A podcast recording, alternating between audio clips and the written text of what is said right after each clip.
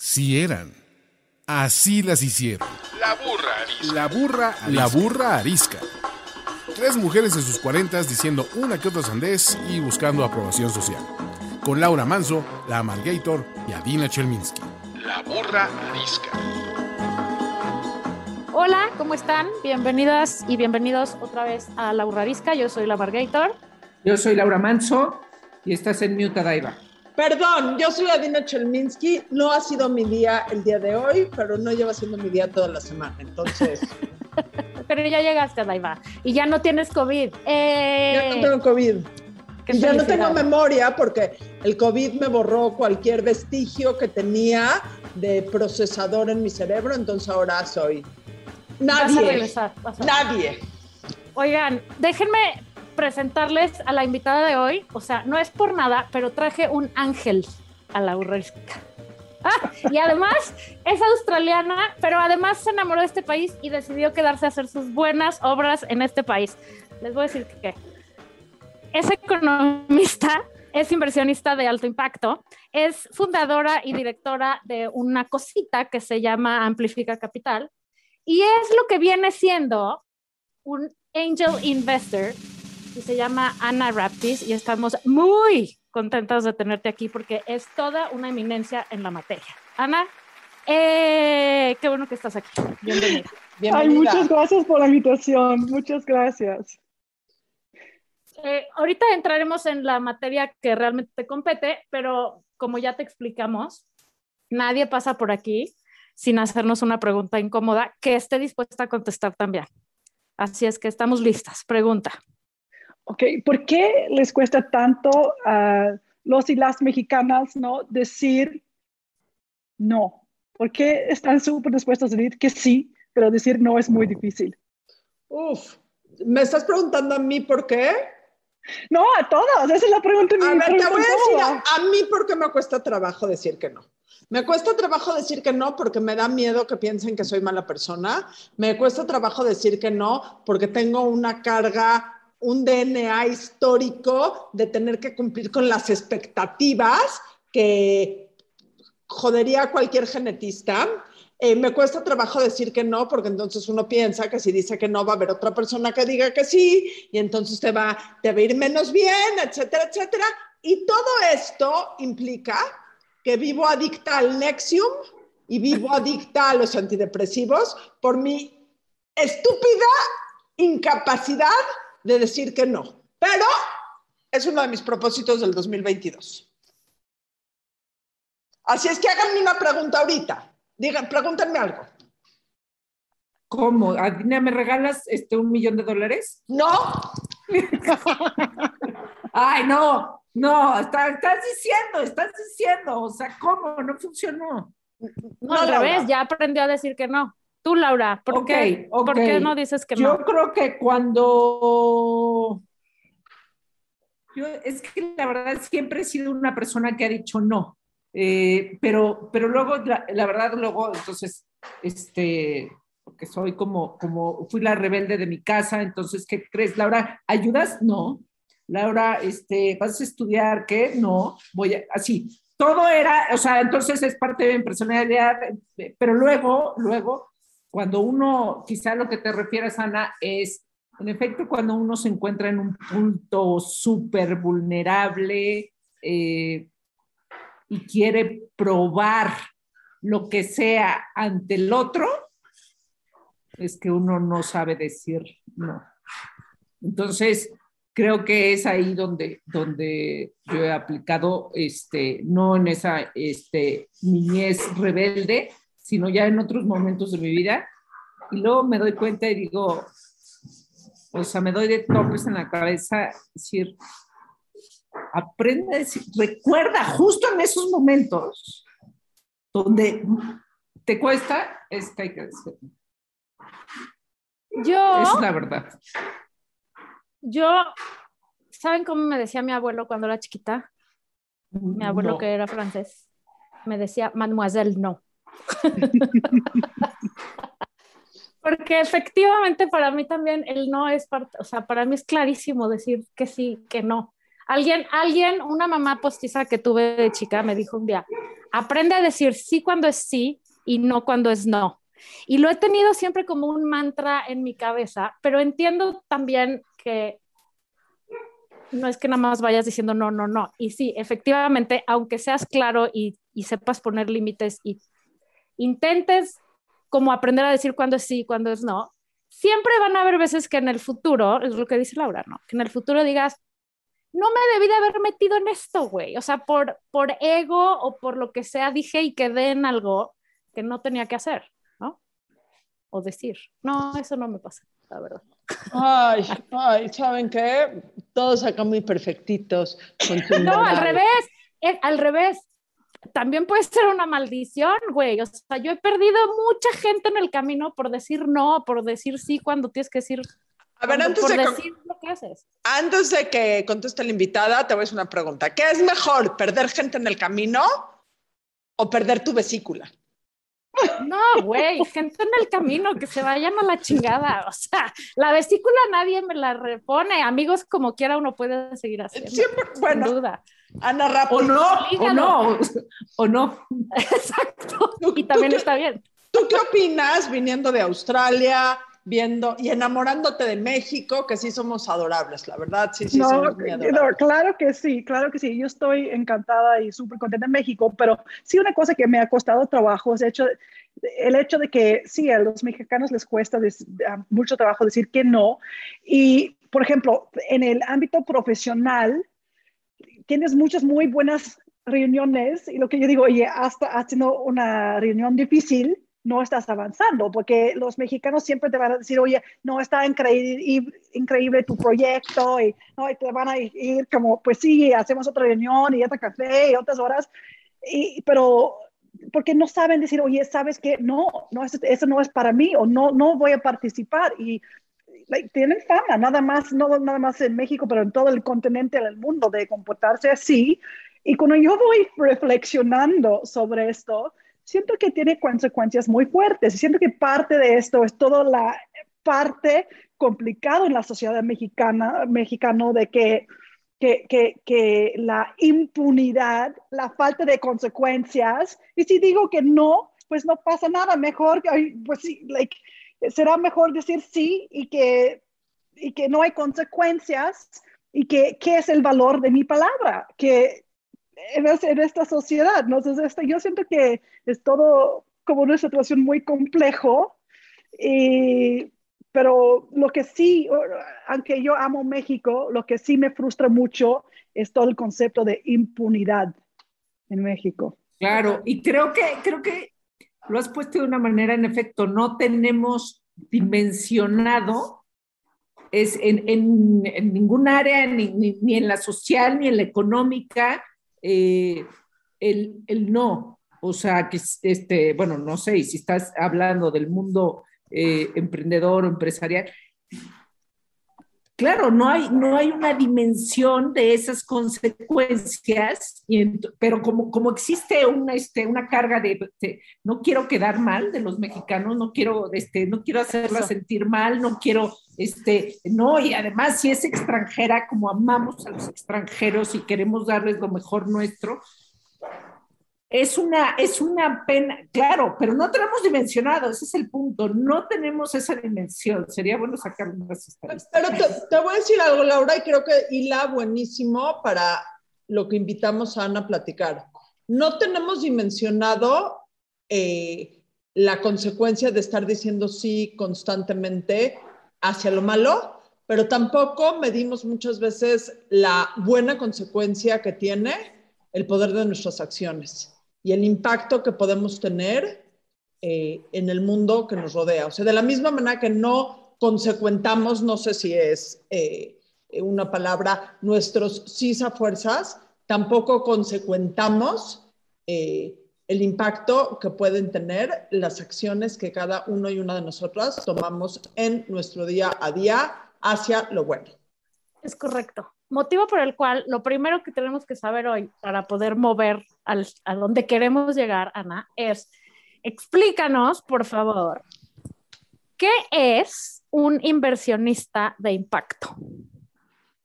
yo siempre... Porque se oye muy acá, perdón, pero se oye así súper, este, una cosa muy complicada. Yo tengo que, ah, tengo que aceptar que yo no sabía qué era eso y me pareció una chingonería máxima. Cuéntanos, ¿qué es eso? pues yo siento que es um, ser consciente del impacto que tienen nuestras inversiones, ¿no? Por ejemplo, cuando somos conscientes, entendemos si nuestro dinero tiene un impacto positivo o negativo y somos conscientes a dónde va y quién estamos apoyando. Entonces, en mi caso, yo estoy súper interesada en tener un impacto positivo con mis inversiones. Entonces, busco, oye, ¿cuál es el fin de esa empresa en la cual yo estoy invirtiendo? Y yo siempre estoy, muchas veces estoy hablando con mujeres, por ejemplo, y si nosotros queremos ver más mujeres uh, CEOs, más mujeres líderes, más mujeres ah, emprendedoras, más mujeres en consejos, pues tenemos que invertir en empresas con esas características. Si nosotros queremos ver ah, más empresas resolviendo problemas de cambio climático, invertimos en esos tipos de empresas, ¿no? O si no, si no nos importa, pues dónde va nuestro dinero, pues seamos conscientes que estamos, no sé, a lo mejor... Siendo unos uh, idiotas. Ah. Sí, financiando tabaco o drogas o, temas de armas, uh, pero ser consciente. Entonces, eso es como inversión de impacto, ¿no? Invertir con intencionalidad y entender el fin de que estamos, dónde estamos poniendo nuestros recursos. Oye, Ana, y este, como a manera de dato curioso, o sea, bueno, me parece obvio como, como estas nuevas generaciones, ¿no? Que vienen en general más conscientes de la ecología, de la igualdad, etcétera, este, pues, evidentemente si esas generaciones son los, son los emprendedores, pues eh, iba a tener un, cambio, este, la visión de, de o, los inversionistas, de ahora vamos a, a, buscar una oportunidad de negocio en este, este tipo de organizaciones que van a tener un cambio benéficos este, en, en, su resultado, en su opera, o sea, con su operación, con su misión, van a tener eh, eh, un resultado este, que beneficie a algo, a alguna sociedad, alguna o sea, algo, algo, en particular del mundo que, que está fallando, ¿no? Eh, pero danos ejemplos, ¿no? Para que, para que sea más fácil también entenderlo. de inversiones con impacto. Sí, perfecto. La verdad es que es, por ejemplo, ver cuál es la finalidad de la empresa en la cual estás invirtiendo. Por ejemplo, si a lo mejor te gusta temas de cambio climático, inviertes en una empresa que está reduciendo el uso de agua, haciendo el uso de agua más eficiente, um, eso um, puede ser una uh, inversión de impacto. Y cada, a cada persona tiene que definir qué impacto tiene, quiere resolver o atender. Podría ser invirtiendo en empresas donde producen ropa que seamos más sostenible, porque la industria de Europa, por ejemplo, es una de las industrias más contaminantes en el mundo. Uh, diferentes empresas pueden tener diferentes enfoques um, y para mí invertir con impacto siempre significa también hacer dinero, hacer um, algo, invertir en algo rentable. No estamos hablando de filantropía. Hay una, frase, hay una frase que me encanta, que dicen que la dijo Gandhi, pero no la dijo Gandhi, es sé el cambio que quieres ver en el mundo. Y aquí creo que es invierte en el cambio que quieres ver en el mundo. Y estoy completamente de acuerdo. El grave problema de la filantropía, que es muy buena y nos ha llevado muy lejos, etcétera, etcétera, es que en el momento que no hay un trade-off y no hay una ganancia, mucha gente se aburre de la filantropía. La filantropía no, la filantropía no es eficiente porque muchas veces no tienes que rendir cuentas. Entonces, en el momento que estás buscando satisfacer intereses económicos, que se vale, y satisfacer intereses sociales, ecológicos, em, em, e, económicos de desarrollo, pues tienes un ganar, ganar, ganar para todos, para los inversionistas, para los emprendedores y para la población beneficiada. 100% de acuerdo. Asumiendo, o sea, a ver, vamos a ser muy básicos porque yo soy muy básica en estos temas porque no, no son mis temas, pero me interesa aprender y estoy segura que hay gente que es como yo. Em, asumiendo que vas a invertir en estas empresas, o sea, en la que hace que ahorres agua o luz o que haya energía este, no fabricada con carbón, ¿no? Por ejemplo, este, o cosas así, para que a la hora que inviertes en esas empresas, esas empresas puedan crecer y entonces lograr el cambio, ¿no? Ese es, ese es como el, el círculo completo. Ahora, ¿me puedes por favor decir brevemente qué es un angel investor para, para quienes como yo no saben todos los términos?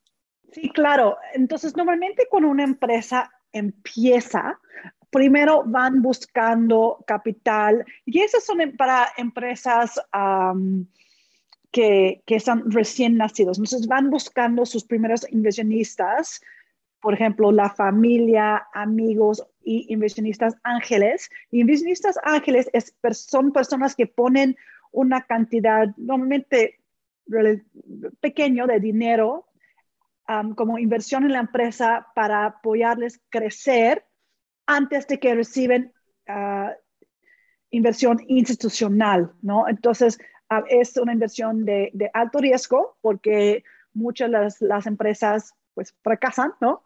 Y normalmente los inversionistas ángeles lo hacen porque quieren apoyar a las emprendedoras, desarrollar su proyecto, crecer y que pueden aportar lo que se llama smart money. Entonces, no nada más el capital, pero algo de apoyo técnico um, o, un tipo de conocimiento técnico también. O sea, no quieres, no quieres invertir en la burra ariscana. Vamos a ver si sabes decir que sí o que no. Ana, ¿quieres invertir mucho dinero en la burra arisca? Pues lo tendría que evaluar, ¿no? O sea, jamás, jamás, yo no las conozco, jamás yo te hubiera pedido que inviertas en la burra arisca sin hacerte un proyecto por escrito con proyecciones. Nada más lo quiero asentar porque me están haciendo perder toda mi credibilidad. Adina, ¿puedes hacer un proyecto para que Ana lo revise y nos diga si sí o si no? Con muchísimo, con muchísimo. ¡No! ¡No puedo! ¡No puedo! ¡No tengo tiempo! ¿Viste? caíste en la trampa, caíste en la trampa. Oye, Ana, eh, la verdad es que, y te voy a dar mi opinión, y por qué era un tema tan importante en la burra arisca. Hablamos mucho y hemos hablado mucho, sobre todo en el último año, del enorme desencanto y la enorme impotencia que sentimos todas y todos por la situación que está viviendo, deja el mundo, la situación que está viviendo en México, la situación política y social que estamos viviendo.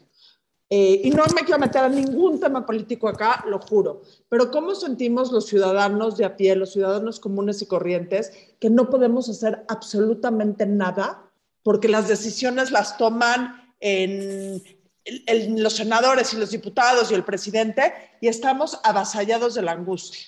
Y creo eh, no, no creo, estoy convencida que, número uno, menospreciamos nosotros, y eso me gustaría preguntarte, menospreciamos cada uno de nosotros el impacto que podemos tener. A lo mejor no tenemos un fondo de 100 millones de dólares, pero como ciudadanos de a pie, eh, ¿cuál es el impacto que nuestra pequeña cartera, que nuestro pequeño patrimonio puede tener en el México que se está destruyendo a pedacitos? Yo estoy 100% convencida de juntas podemos, podemos lograr cambios. Esa es la razón por la cual estoy haciendo lo que estoy haciendo. Yo veo como México como muchísimo talento, muchísimo potencial. Podemos ver hoy en día lo que está pasando en el mundo de emprendimiento, donde estamos teniendo más y más casos de éxito. Eso está trayendo más y más capital. Y como nosotros podemos hacer cambios es buscando emprendimientos que están alineados con nuestros valores y invirtiendo y apoyando estos emprendimientos. Es que, claro, no podemos pensar nada más que el gobierno nos va a destruir o salvar la vida. Este, las, las personas como nosotras que realmente podemos hacer una diferencia. Pero ¿cómo?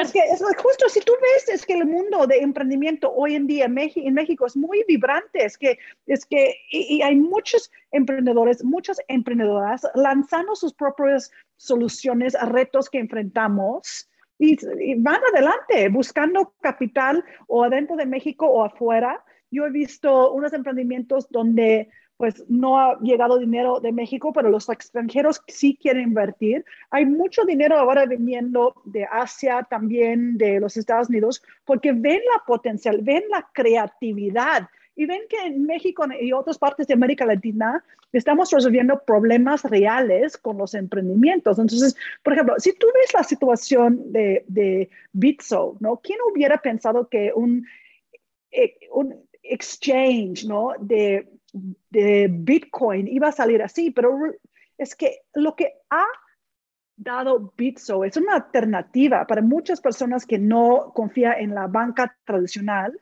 a tener otro mecanismo de pago. Si tú ves a Kavak, que es, un, es una empresa donde están vendiendo coches de segundo mano, ¿no? Es que, es que lo están haciendo de una manera diferente, en una manera que está dando mucho más acceso. Entonces, personas que no tenían acceso a estos tipos de servicios bancarios o, o de comprar y vender coches, ahora a través de esos nuevos emprendimientos, pues les están dando uh, acceso. Entonces, esa es más de inclusión financiera. Y para mí, pues es muy emocionante ver esos tipos de emprendimientos. Y, tam y, también creo que el impacto que podemos tener es que esos emprendimientos no solo necesitan inversionistas, esos emprendimientos necesitan clientes. Entonces, sí, clientes y talento. Y, y, hay muchísimos, digo, te voy a poner un ejemplo, Valeria, muchísimo de lo que tú haces y qué anuncio te estoy dando, o sea, creo que me tienes que mandar un regalo después, pero lo evaluamos. Eh, no, sí, voy a muchísimo de lo que tú haces en tus redes. Eh, promocionando a pequeñísimos emprendedores que empiezan con lo de PUP, lo de, lo de los perros que se hacen no sé qué y lo de las eh, eh, reciclar para que se hagan no sé cuánto y las pequeñas panaderías y las pequeñas pastelerías, les estás permitiendo a todos estos pequeños negocios tener un fighting chance, o sea, en un mundo tan competido, porque además de la inversión, que ese es trabajo de Ana y que eso lo hace Ana, cada uno de nosotros, si le das trabajo o si compras tus cosas en vez de en un gran corporativo con un pequeño inversión, con un pequeño productor o con una pequeña pastelería o con gente que tiene ideas innovadoras, lo que tienes en tu casa de la caca de perros. O sea, perdón que es un compostero. es un compostero para cacas. Yo le digo el popostero ok, son los chavos que hacen unas cosas para reciclar los desechos de perro y hacerlos eh, para tu jardín. Eso es impacto social, o sea, el impacto social que tiene eso es enorme y ellos van a ir a levantar capital algún día, pero lo que necesitan primero, y más decir sí o no, Ana, lo que van a necesitar ellos y la pregunta, primera pregunta que les va a hacer un inversionista es, ¿cuántos clientes tienes? Entonces pueden decir, eh, la Margator me echó la mano. Ya, todos felices. Ok, sí te voy a mandar un regalo, Sí te gracias, voy a mandar. gracias. Si quieres te mando un popostero. Y un perro. Te puedo mandar un perro adoptado. Eso también es un impacto social positivo. Sí, sí, sí, no quiero nada. yo, yo, quiero, yo quiero un popostero para mi casa, okay. también tengo curiosidad. Te voy a pasar el contacto. Es una, Oye, es una gran cosa. Y, y, y, tú, este, cuéntanos eso, ¿qué, qué de, toda, de todos los problemas que hay que resolver en el mundo, son un, muchísimos, te enfocas principalmente a uno y por qué? Y hablabas particularmente de América Latina y demás, este, creo, y, y hablando de México, ¿qué dirías? O sea, de todo lo que hay que resolver, ¿por qué te decidiste enfocar donde te decidiste enfocar y cuéntanos. No, pues es que yo estoy convencida que tenemos que hacer algo para mejorar la situación de la mujer en México. Es que México salió número 122 de 156 países en el World Economic Forum en términos de la participación y oportunidad económica, lo cual para mí me parece terrible. Es que no podemos lograr nuestro potencial como país mientras tenemos la mujer en esa situación. Está mal para los hombres, los niños, las niñas, las mujeres. Entonces, eso es algo que yo decidí eh, meterme en esto porque me parece una situación gravísima. Ah, y yo también, es que yo he experimentado esta situación en mi vida laboral. Tengo dos niñas también.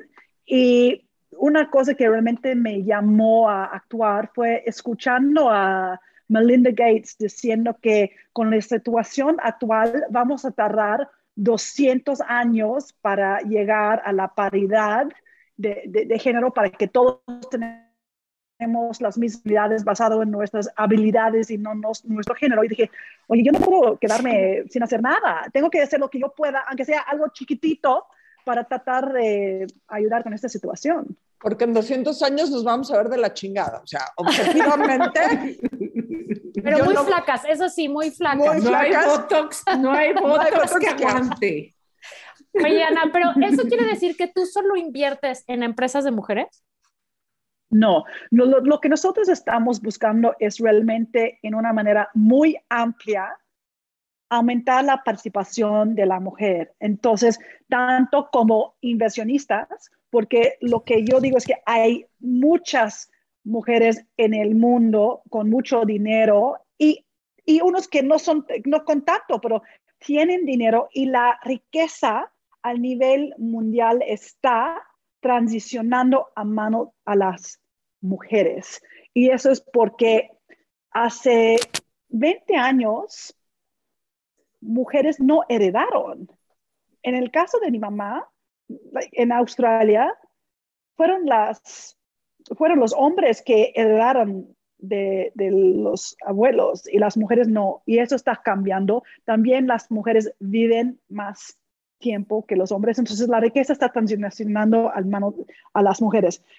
Sin embargo, muchas mujeres no se sienten cómodas tomando decisiones de inversión. Y esto tiene un impacto muy grande en nuestro mundo de hoy, en el futuro, porque si las mujeres delegamos nuestra decisión de inversión a nuestros esposos, hijos, tíos o un asesor financiero hombre, estamos excluyéndonos de la decisión. ¿Y a dónde va todo el dinero? El dinero va a los proyectos de hombres si nosotros no participamos y, invertimos alineado con nuestros valores. No. Entonces, parte de lo que estoy haciendo es diciendo, oye, mujeres, si nosotros queremos um, ver empresas de mujeres o soluciones para mujeres con financiamiento, tenemos que nosotros invertir en esas empresas y tomar la decisión nosotros. Y el lado de la inversión, invertimos en tres tipos de empresas, ¿no? Uno es con mujeres líderes, otros son empresas que están haciendo productos o servicios que benefician a la mujer.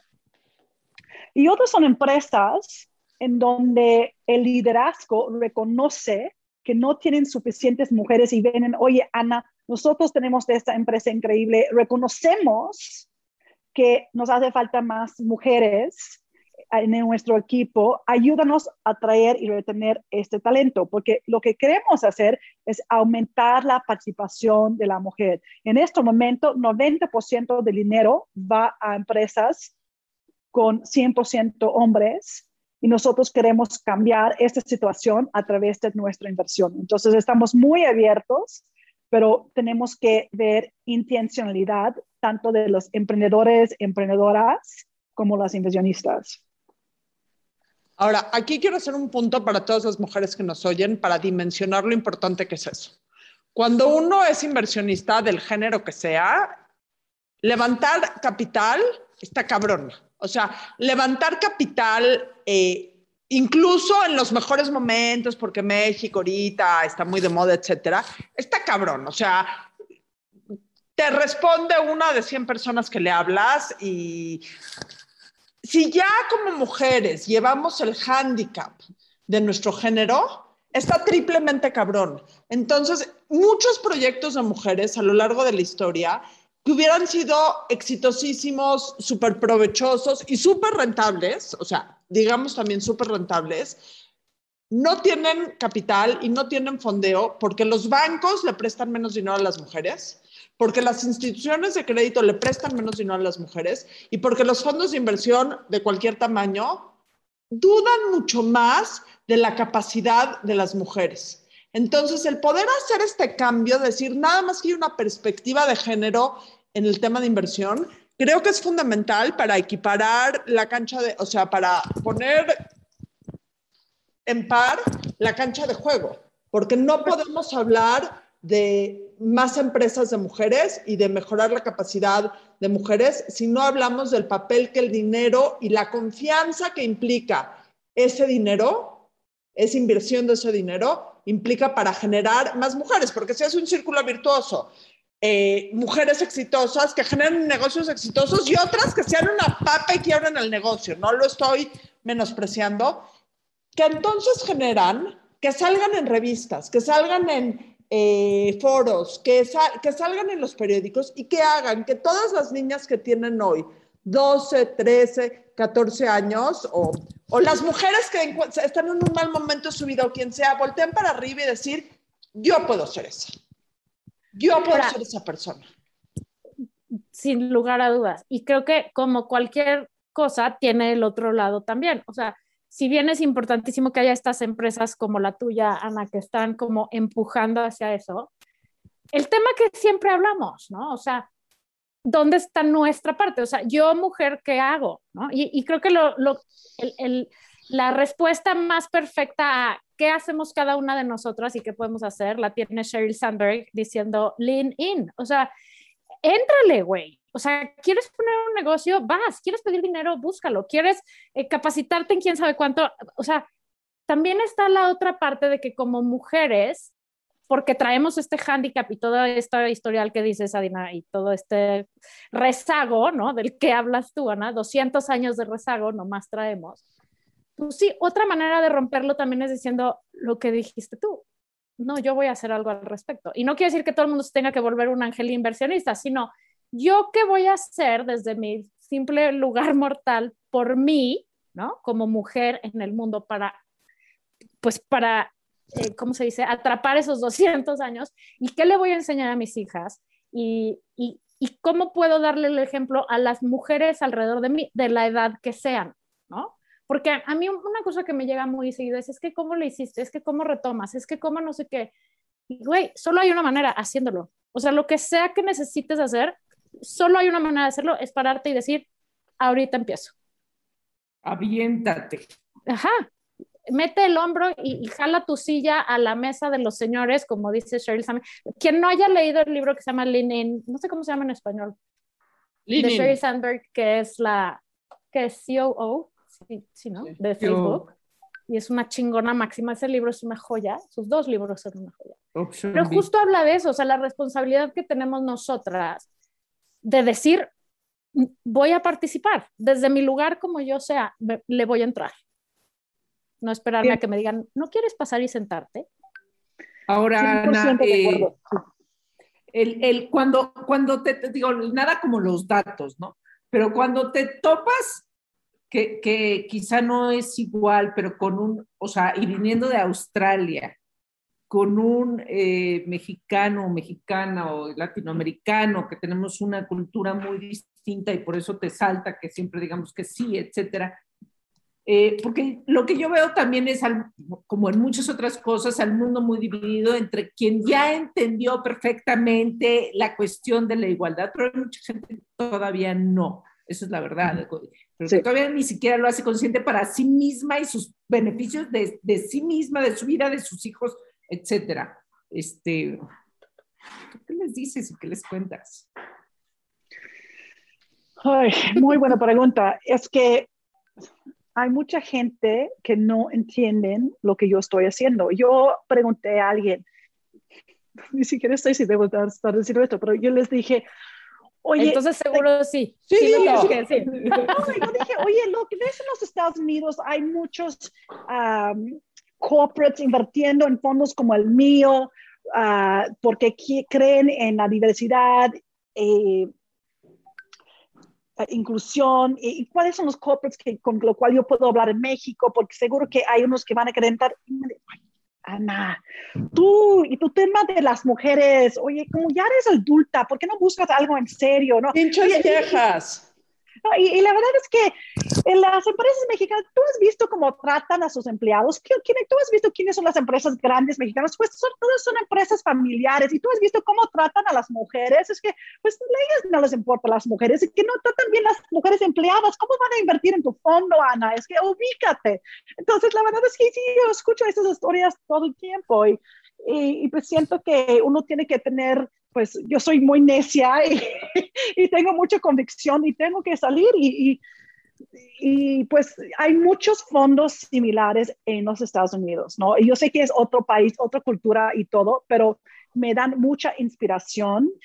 Y pues yo sabía que iba a ser duro México y, y, si no fuera duro, alguien ya lo habrá hecho y por eso tengo mucha, pues eh, pues tengo mucha suerte tener, tener, esta oportunidad, ¿no? Y, estar como rompiendo piedras. Y, y, sí, ha sido como un, un, reto muy grande, pero estoy, tengo mucha convicción. Yo sé que es importante. No, y aparte imagínate, si tú tienes, si tú te enfrentas a esos comentarios y a esos prejuicios, siendo la dueña de las canicas, o por lo menos la dueña de tu fondo, o por lo menos la dueña de, del dinero, imagínate el prejuicio que enfrentan cada una de las empleadas, cada una de las emprendedoras que va con un señor hombre a pedirle dinero. No, y ese es súper buen punto. Y lo que mencionaron antes de la representación, el tema de uno no puede ser lo que no puede ver, ¿no? Y entonces, por la importancia de estar usando nuestra plataforma para resultar los éxitos de las mujeres en diferentes campos es es súper, súper importante. Y no se debe nada más de México. Yo tengo un tía en Australia que no tiene hijos, le ha ido bien con sus inversiones. Y dije, oye, tía, ¿no quieres invertir en esto? Me dijo, no, Ana, ¿qué estás haciendo? Es que las mujeres no tienen dinero, las mujeres no les interesa. Oye, tienes que ir con los hombres porque ellos son quienes toman las decisiones y realmente tienen dinero, ¿no? Entonces, es que no es nada más México. Oye, y, y como dato curioso, porque soy una metiche profesional, ¿cómo llegaste? ¿Por qué estás en México? ¿Te casaste con un mexicano? Pues yo llegué a México a trabajar. ¿no? Yo llegué a México en 2000 para trabajar en el sector de energía, porque esto fue cuando entró Fox y supuestamente iba a haber una reforma energética. Pues después sí, me casé con un mexicano y ya soy como mamá de mexicanas, pero llegué aquí a trabajar. ¿Quieres un día venirnos a hablar de la reforma del sector energético o mejor dejamos las historias de terror para otro momento? Pues es muy triste la situación actual. No, yo sí te, yo sí te quiero hacer una pregunta. Si hay una eh, empresaria o emprendedora mujer de cualquier edad que nos está oyendo hoy y se quiere acercar contigo o con cualquier fondo o con cualquier angel investor o con a pedir dinero, ¿cuáles son las cinco cosas que tiene que tener ella muy clara en su cabeza? O las tres, o las cosas que tiene que tener muy claras en su cabeza y que tú vas a buscar para decidir si sí o si no. Pues primero tienes que... Punta, punta para que mandamos el de la burra, ¿eh? no, pero uno es que tienes que entender con quién estás hablando, ¿no? ¿Cuáles son los temas en los cuales invierten? Por ejemplo, a veces me llegan cosas que son para invertir, no sé, en, en la India o en, en, otras partes del mundo donde yo no invierto. Entonces, es importante entender este fondo o esta persona en qué invierte. Y normalmente lo puedes entender a través de sus medios sociales o su página web o su LinkedIn, ¿no? Cosas así, puedes entender en qué invierte esta persona para ver si estás nada más perdiendo tiempo de los dos, ¿no? Pero después de esto es muy importante poder comunicar bien qué es lo que estás construyendo, cuál es tu visión y qué es el problema que estás resolviendo, cómo lo estás haciendo en una manera diferente a lo que ya existe, ¿no? Entonces... ¿Qué es lo que se ah, llama el pitch? Sí, el pitch. Ah, algo sí sé, algo sí sé, ok. Sí, sí, sí, pero tener como esto, definido. Y, también, ¿qué quieres del, del emisionista? ¿no? ¿Quieres dinero? ¿Quieres apoyo en otras maneras? ¿Quieres conexiones? ¿Qué es lo que estás realmente buscando? entonces, hay varias cosas que uno debe tener definido. para, para poder ser incluido en este pitch, ¿no? El, el, el, entonces, como mencioné, el problema que estás resolviendo, cómo lo estás resolviendo, cómo eres diferente. Esas son las tres cosas principales que yo diría. Y también si estás hablando con la persona adecuada, si están interesados en las cosas que, que tú estás haciendo. Ok. Um, ¿Cuáles son, tú crees, en México, las, también, las número de cosas que tú quieras, que son en las que más tendríamos que estar preocupados invirtiendo para tener un impacto?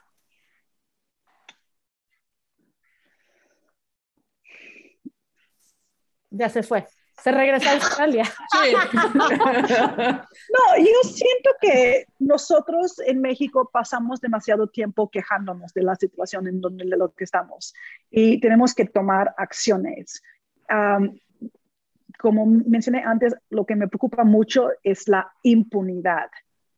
Y, y, uno tiene que invertir en el país para poder cambiar esta situación, ¿no? Entonces, si estamos hablando de inversiones de como en el país, cómo lo podemos mejorar, tenemos que buscar la rendición de cuentas, lo que está súper, súper complicado. Es que, Adina, yo sé que tú has estado muy metido también en los temas que hemos visto recientemente de, de acoso eh, en, eh, en um, temas de en la industria de, de emprendimiento.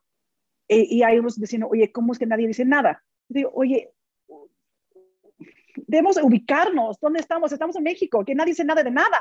Es que si, si, vemos la situación de, Ayotzinapa, si vemos la situación de línea 12, si vemos la situación del socavón, eh, donde la gente se ahogaron en, esta, este coche, lo terrible, y no pasa nada.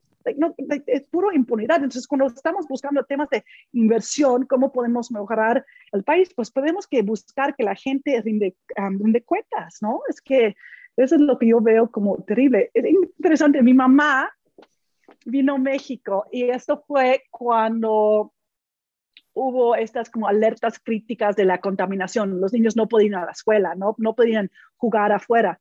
Y mi mamá me dijo, oye, ¿cómo es posible que nadie hace nada? Que todos aceptan esa situación y no hay manifestaciones y todo. Y digo, oye, mamá, es que, ¿viste lo que pasó en Francia cuando mataron a unas personas y salieron millones de personas en la calle? Y en México, pues 43 desaparecieron, lo mataron y, y que nadie hace nada. o, cosas más para hacer, para agarrar la coyuntura que a Laura le encanta, cosas más como en tu país, que Stand Innovation, que mandaron a la chingada a Novak Djokovic por tramposo, por covidiota y porque por sentar un precedente de decir las reglas en este país son estas y nos da igual si te llamas Juan de las Pitas o eres el jugador número uno de, del mundo de tenis adiós, te largas de aquí, ¿no? no, increíble, porque yo estaba pensando, en México siempre hablamos de las influencias que uno tiene hablando por aquí, y es cierto, pues a mí me dio mucho gusto, ok, un poco torpe como lo manejaron en Australia, pero al final salieron con, oye, ¿sabes qué? Nadie está encima de las reglas, y, debe ser lo mismo para todos. Exactamente. Claro, Djokovic estaría jugando si fuera el abierto mexicano Ah, estaría jugando, estaría besando a todos los mexicanos. exacto. O sea, si de no. Eh, foto, con, foto con el presidente de la mañanera. Déjenlo entrar. este... Pobre, sí. Con COVID y todo lo hubieran dejado entrar, sin cubrebocas. Oye, Ana. Así es. ¿Dónde te localizamos? ¿Cómo sabemos más de ti? Eh, ¿Cuáles son tus redes? ¿Cuál es tu website? Sí, uso mucho Twitter.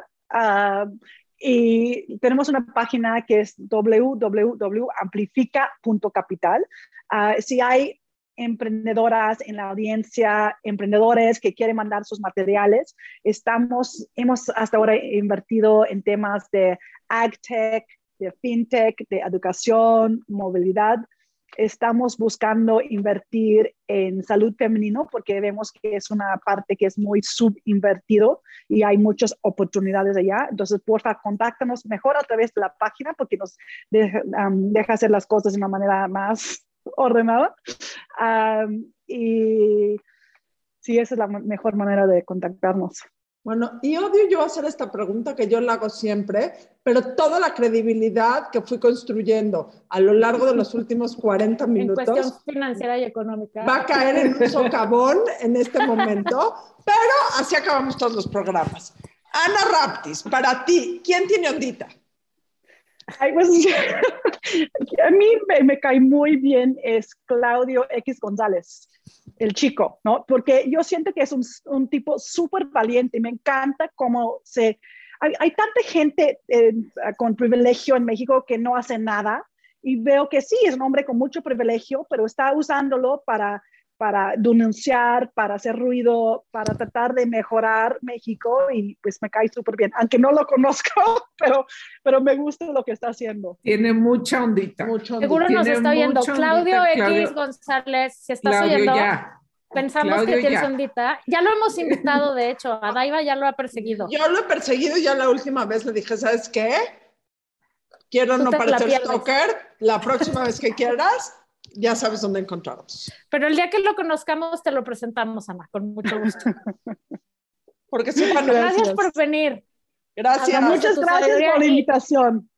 Y gracias por hacer algo por este país, porque alguien con, o sea, otro tipo de mentalidad se largaría a, a, su país a hacer esto y tú estás aquí comprometida ayudándonos a salvar al nuestro. Así es que muchas gracias, Mana. Esto fue La Burra Arisca. La burra arisca. La burra, la burra arisca. Tres mujeres en sus cuarentas diciendo una que otra sandez y buscando aprobación social. Con Laura Manso, La Amargator y Adina Chelminsky. Una producción de Antonio Sempere para finísimos.com. La burra arisca.